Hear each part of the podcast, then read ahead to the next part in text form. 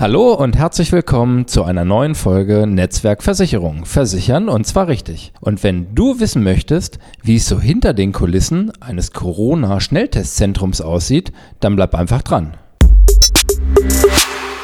Heute habe ich wieder mal einen Gast eingeladen im Podcast und das ist Demet Karabatschak. Hallo Demet. Hallo Tim. Damit, ich habe es im Intro eben schon gesagt, wir wollen heute mal hinter die Kulissen gucken eines Corona-Schnelltestzentrums. Also mit größerem Aktualitätsbezug geht es, glaube ich, gar nicht. Aber wir steigen mal eine Stufe vorher ein. Erzähl mal kurz, wer bist du?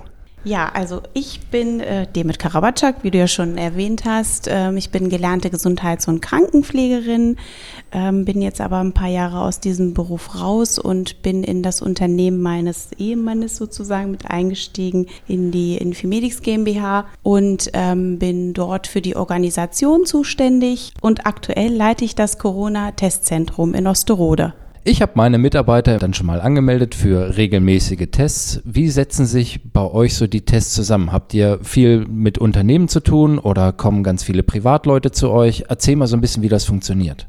Ja, das ist ganz unterschiedlich, also sowohl als auch. Ähm, wir haben ähm, viele ältere Bürger und Bürgerinnen, die zum Testen kommen, aber auch Unternehmen, die ihre Mitarbeiter schicken, ähm, sowohl als auch äh, junge Menschen zum Testen kommen. Das heißt, ich melde mich bei euch vorher an. Wie habt ihr das organisiert? Ich glaube, ihr macht es über, über eine App, glaube ich, richtig? Genau, also es gibt eine Corona-Schnelltest-App, die man sich runterladen kann und darüber die Termine buchen kann. Oder über infimedix.com gibt es auch die Möglichkeit, online die Termine zu buchen. Natürlich gibt es auch ältere Bürger und Bürgerinnen, die das vielleicht nicht technisch umsetzen können. Für die gibt es natürlich auch die telefonische Terminvereinbarung. Also das ist auch möglich. Wir haben aber auch Bürger und Bürgerinnen, die einfach ja vorbeikommen und sich testen lassen. Auch das ist möglich. Okay, jetzt gibt es die Corona-Testzentren ja noch gar nicht ganz so lange. Was macht ihr denn sonst? Wir sind ein Medizintechnikunternehmen. Wir statten Krankenhäuser aus von Verbrauchs- bis Gebrauchsmaterial, also ich sag mal OP-Bedarf bis hin zu Brettspiel für eine Kinderstation. Wir sind auch im Ausland ähm, ganz aktiv. Türkei ist zum Beispiel auch ein ähm, umsatzstarkes Land für uns, wo wir auch Kliniken betreuen. Und das ist eigentlich unser Kerngeschäft. Aktuell zur Pandemiezeit haben wir eben zusätzlich das Testzentrum eröffnet. Das heißt, ihr habt bei euch zu Hause einfach ein paar Kisten und Kästen zusammengeschoben und äh, habt Platz geschaffen für ein Testzentrum? Oder wie stelle ich mir das vor? Wie richtet man das ein?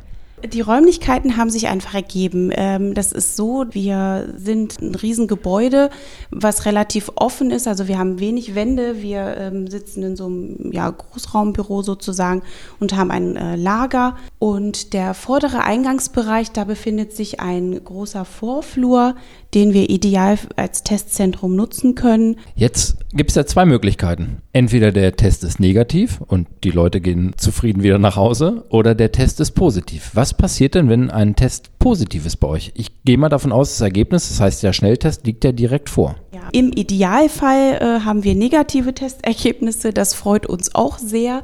Aber es kommt natürlich auch mal vor, dass wir positive Tests haben. Da ist es so, dass wir den Betroffenen eine Quarantäne empfehlen und das Gesundheitsamt äh, benachrichtigen. Und dann werden die, wird der Betroffene vom Gesundheitsamt kontaktiert und es wird ein Termin zum PCR-Test vereinbart.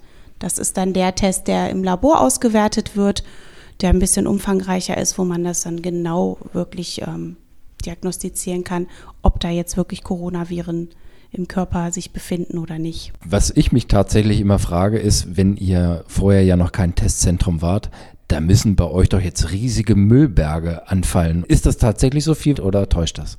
Ja, das ist tatsächlich so viel. Also wir haben ja vorher schon gedacht, wir produzieren viel Müll, Papiermüll vor allem, aber wir haben sehr viel Plastikmüll und die Schutzausrüstung ähm, ähm, etc., die werden natürlich auch äh, gesondert entsorgt.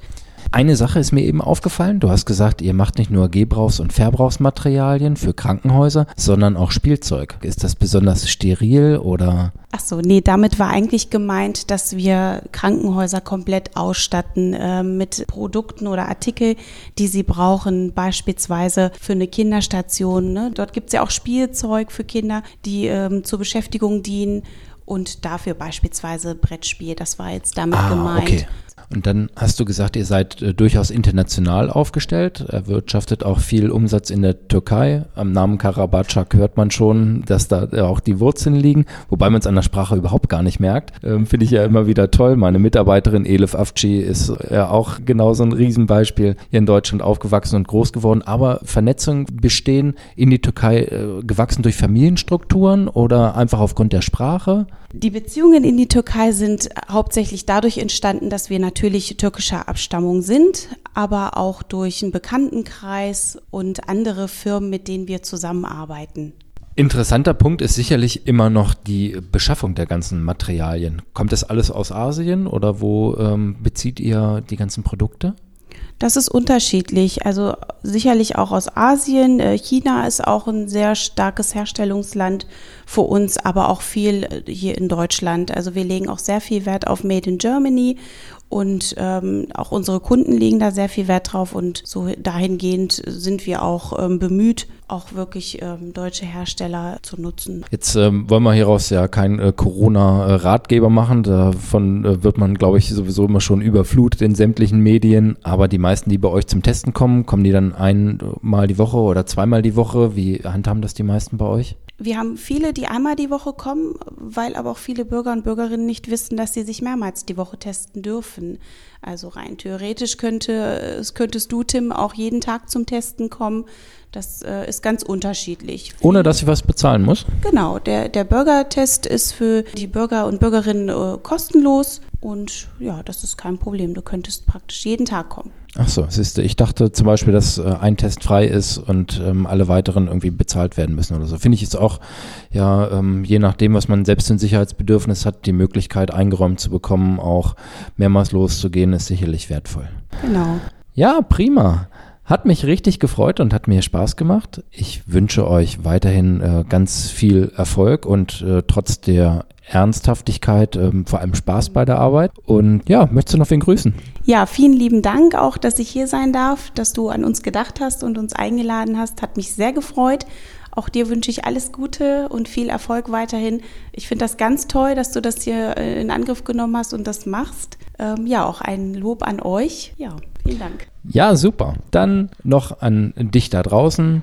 Heute sind wir mal aus der Welt der Versicherung ausgebrochen. Das wird auch die nächsten Male sicherlich häufiger mal passieren, einfach um mal einen Blick über den Tellerrand zu werfen, um ähm, einfach ein paar aktuelle Themen mal aufzugreifen. Nächste Woche wird es dann allerdings wieder einen Schwenk in Richtung Versicherung geben und wir beschäftigen uns mal mit dem Thema Altersvorsorge und den häufigsten Fehlern, die dabei passieren. Ich wünsche dir noch einen schönen Sonntag und eine ganz angenehme Woche und genauso viel Spaß bei der Arbeit, wie es Demet und ich haben. Danke, Demet. Mach's gut.